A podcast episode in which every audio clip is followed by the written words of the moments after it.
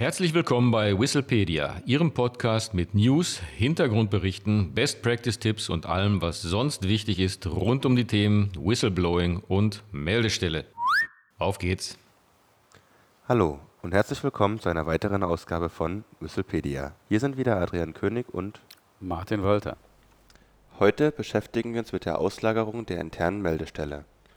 Nach dem Hinweisgeberschutzgesetz, das am 16.12.2022 im Bundestag verabschiedet worden ist, müssen Beschäftigungsgeber mit mehr als 249 Beschäftigten mit Inkrafttreten des Gesetzes eine interne Meldestelle einrichten. Im Rahmen einer Übergangsregelung müssen Unternehmen und Dienststellen mit 50 bis 249 Beschäftigten die interne Meldestelle erst zum 17.12.2023 einrichten Organisationen mit weniger als 50 Beschäftigten haben keine Pflicht zur Einrichtung einer internen Meldestelle. Die interne Meldestelle kann auch an einen externen Dienstleister ausgelagert werden. Welche Vor und Nachteile hat eine Auslagerung? Ja, eine gute Frage und äh, um sie zu beantworten, befassen wir uns erst einmal mit den Aufgaben einer internen Meldestelle und hierzu und hierzu gehört zum einen das Betreiben der Meldekanäle, über die die Meldungen abgegeben werden können. Und zum anderen prüft die Meldestelle die Stichhaltigkeit der eingegangenen Meldungen. Sie kontrolliert demnach, ob eine Meldung begründet ist, ob also der eingegangene Hinweis hinreichend konkret und plausibel ist. Ebenso bestätigt sie der hinweisgebenden Person nach spätestens sieben Tagen den Eingang der Meldung und ersucht diese erforderlichenfalls um weitere Informationen. Nicht zu vergessen ist, dass zu den Aufgaben einer internen Meldestelle auch das Ergreifen von Folgemaßnahmen gehört. Als Folgemaßnahmen können interne Meldestellen insbesondere interne Untersuchungen bei dem Beschäftigungsgeber oder der Dienststelle durchführen sowie betroffene Personen und Arbeitseinheiten kontaktieren.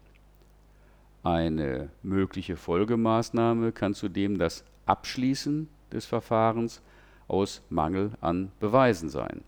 Außerdem können die internen Meldestellen das Verfahren an eine zuständige Behörde zwecks weiterer Untersuchungen abgeben eine interne Meldestelle hat auch die Aufgabe, dass sie für Beschäftigte klar und leicht zugängliche Informationen über externe Meldeverfahren bereithält.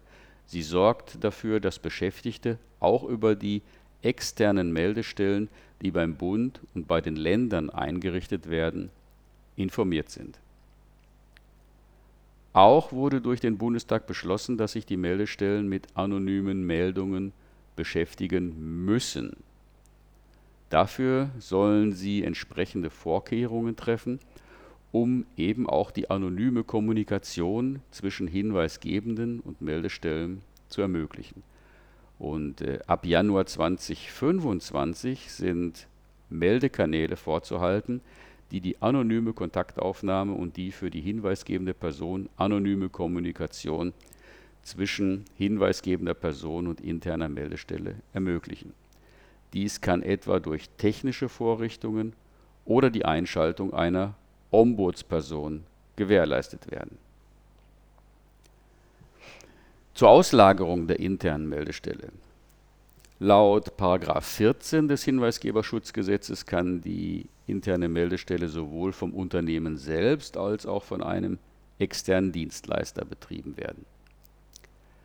Wenn das Unternehmen die Meldestelle selbst betreibt, dann werden ihre Aufgaben durch eine beim Beschäftigungsgeber beschäftigte Person oder durch eine interne Organisationseinheit übernommen.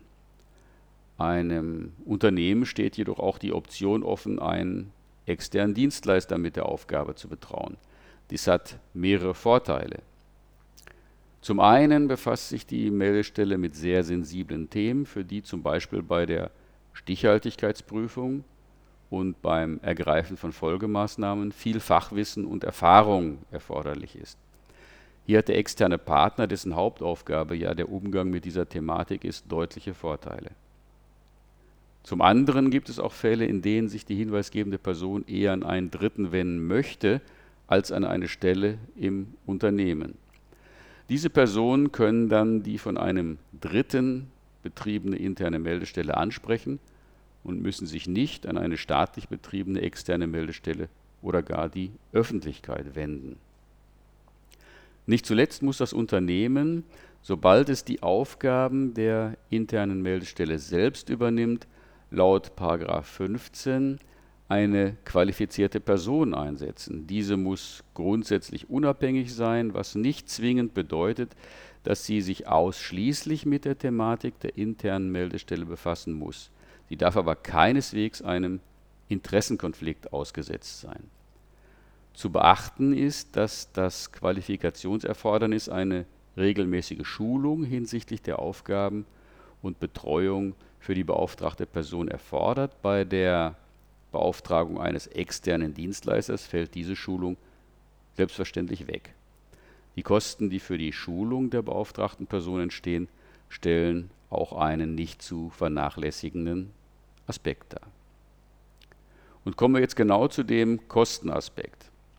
Die allermeisten Unternehmen kaufen den technischen Meldekanal bei einem spezialisierten Dienstleister zu. Der größere Kostenblock ist in der Regel aber das Personal, das sich mit den über den Meldekanal eingehenden Meldungen befasst. Wäre das Unternehmen gezwungen, zum Betrieb der internen Meldestelle eine neue Person einzustellen, ist die Wahrscheinlichkeit hoch, dass eine Fremdvergabe auch für die Meldungsbearbeitung kostengünstiger ist. Falls jedoch ein Mitarbeiter oder eine Mitarbeiterin im Unternehmen beschäftigt ist, der bzw. die noch freie Kapazitäten hat, die Aufgaben der internen Meldestelle mit zu erledigen und auch die erforderlichen Kompetenzen hierzu hat, kann unter Kostenaspekten ein Eigenbetrieb sinnvoll sein. Berücksichtigt werden müssen aber, wie bereits erwähnt, die Schulungskosten.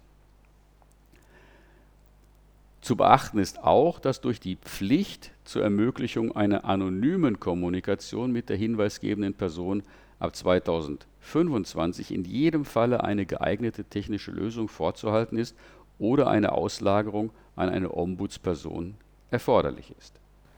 Vielen Dank, Martin. Zusammenfassend kann man also sagen, dass auf der Leistungserbringungsseite die notwendige Erfahrung und Spezialisierung eher für eine Auslagerung des Betriebs der internen Meldestelle spricht Kostenaspekte können je nach Personalsituation für oder gegen eine Auslagerung sprechen. Die finale Entscheidung ist also im konkreten Einzelfall zu treffen. Spätestens ab 2025 spricht jedoch durch die Pflicht zur Ermöglichung anonymer Kommunikation vieles für die Beauftragung einer Ombudsperson. Das soll es auch schon gewesen sein für heute.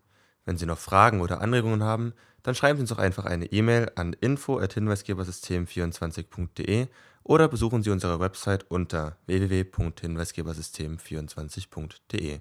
Vielen Dank und auf Wiederhören. Auf Wiederhören.